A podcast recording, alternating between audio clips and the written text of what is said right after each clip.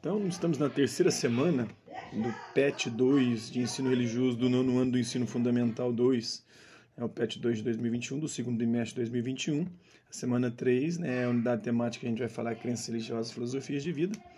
O objeto de conhecimento são princípios e valores éticos. A habilidade é descrever e reconhecer o exercício da convivência e da coexistência como possibilidades aí de uma atitude ética de respeito à vida e à dignidade humana. É, os conteúdos relacionados são dignidade humana e convivência, a interdisciplinaridade é com a língua portuguesa. Então, o tema é a coexistência como atitude ética de respeito e dignidade humana.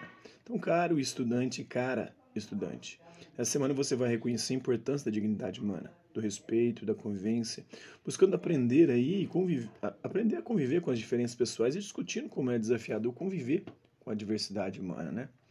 Vamos uma breve apresentação. Para o melhor entendimento do tema coexistência como uma atitude ética e dignidade humana, vejamos a seguir o significado da palavra coexistência. Né? A palavra coexistência significa existência simultânea, existir junto. Né?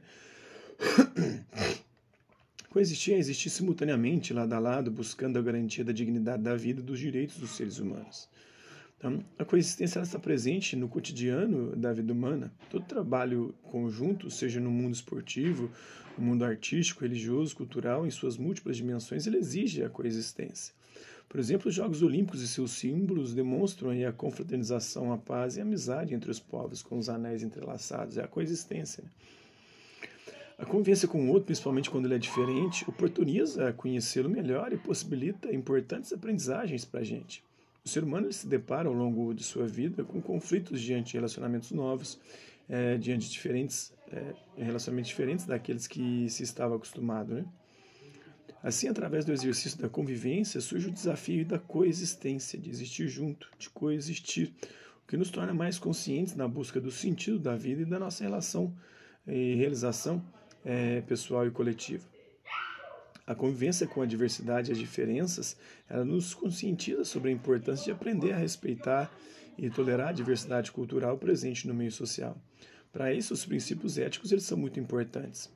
Diferença é fertilidade criadora, ou seja, quanto mais pessoas diferentes, mais fértil é o, o terreno né, em que a gente habita, em que a gente convive e cria novas oportunidades de é, existências mais plenas, mais satisfatórias, mais felizes. Saber conviver com as diferenças é um sinal de maturidade de quem aprendeu que é, existe uma diversidade, uma pluralidade de pessoas, de culturas muito grande no mundo e que essa diferença ela não é ruim, negativa, pelo contrário, ela é extremamente positiva, é fértil, é criadora. Juvenal Arduino, que eu inclusive assisti a uma palestra, quando eu entrei na faculdade em 2002, ele deu a aula inaugural, foi do Juvenal Arduino, eu tenho o livro dele, Antropologia de Antropologia aqui, excelente, né? Ele era Monsenhor Juvenal Arduini aqui na cidade de Uberaba, vizinho aqui Uberlândia, onde eu moro. Para saber mais, o texto relacionado com a tradição religiosa budista, cuja abordagem é sobre os atuais desafios de viver uma coexistência consciente, né? tem disponível aí na internet esse texto. A coexistência ela está relacionada aí com o dia a dia do, no, do ser humano, né? com o nosso dia a dia. Ela é vivenciada por meio de buscas comuns do mundo. Aí. Ninguém vive isolado. Ninguém é uma ilha, ser humano algum é uma ilha, né, como uma ilha no meio do oceano. Então leia o texto e escreva o que você entende por coexistência. Coexistência, como nós já falamos, é existir junto, é existir de forma simultânea com outras pessoas que são diferentes. E não é porque são diferentes que são inferiores, pelo contrário, essa diferença é fértil, é criadora, é, nos torna ser humanos melhores, nos leva à felicidade mais plena. O ser humano se depara com os conflitos de um relacionamento novo, diferente daquele que se estava acostumado, através do exercício da convivência e da coexistência. Quais atitudes éticas o ser humano precisa para ter, precisa ter para viver em sociedade? É, as atitudes éticas são a atitude do diálogo, do respeito, da tolerância, da convivência fraterna. São alguns princípios fundamentais para a gente viver e conviver bem em sociedade, coexistir.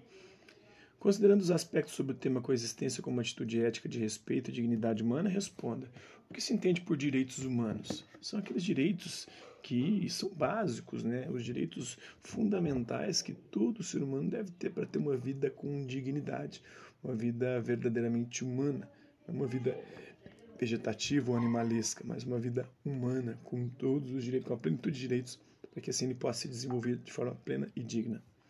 Qual é a relação entre os direitos humanos e o respeito à diversidade cultural e religiosa? Né? Entre os direitos humanos está o direito à diferença, né? à diversidade, ao ter uma cultura, uma religião diferente, né? fazer minhas próprias escolhas, ter minha própria opinião, ter meu próprio pensamento, né? ter minha liberdade de expressão, falar o que eu penso, o que eu quero, o que bem entendo, desde que eu não cometa crime né?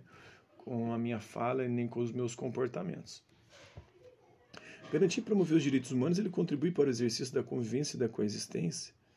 É, sim, claro, né, os direitos humanos eles existem justamente para isso, para que a gente possa exercitar a convivência de forma fraterna e coexistirmos juntos, existir né, juntos uns dos outros, com respeito, com é, lealdade, com fidelidade, com fraternidade.